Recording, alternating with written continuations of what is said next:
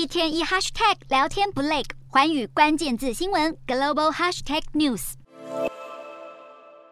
这一节的寰宇大话题要带您来看到英国近两个月震惊情势大动荡，前首相特拉斯救经济不成，结果上任短短四十五天就被迫下台。来探究英国经济逐渐衰退的原因。虽然全球疫情和乌俄战争固然是有冲击到英国的经济，但是《金融时报》现在就指出，当前物价飞腾、投资以及贸易低迷，其实主要都是源自于脱欧效应。那么事实上，其实从六年前英国公投决定要脱欧之后，经济就犹如轮胎漏气般慢慢的变差。那么当时英镑兑换贸易国货币的汇率是下跌了大约百分之十，英国进口价格也随之上涨，引发了大约是百分之二到百分之三的通膨率，甚至呢为每户家庭带来了大约八百七十英镑的直接成本。同时出口却是完全的没有增加。同年英国商业投资更开始停滞，G7 其他成员国是继续的在增长。脱欧的前六个月，英国与欧盟建立的贸易关系数量更是缩减了大约百分。大约三分之一。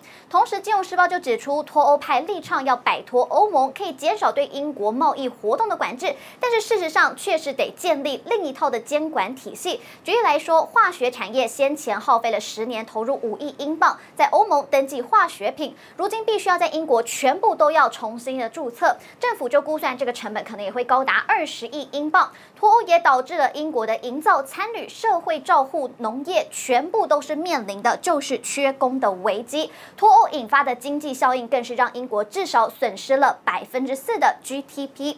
好，那接着我们来看到，要持续关心脱欧之后的英国对外资是不再有任何的吸引力。这张就是外商直接投资，也就是 FDI 数据的变化，就能够说明这一切。在二零一六年以前，英国 FDI 占 GDP 的比例一直都是稳定的维持在百分之二上下。但是从二零一六年脱欧公投一通过，二零一七年正式的启动脱欧程序之后，就看到了二零一八到二零一九年的这段期间，FDI 的占比是急速的下降，直到二。二零二零年的时候，才勉强又回到了百分之一左右。在英国经历了这样的起起伏伏的金融海啸之际，欧盟的两大领头羊，也就是德国和法国，他们的 FDI 对 GDP 的占比却是在明显的提升。外资吸引力显然是经济好坏的关键之一。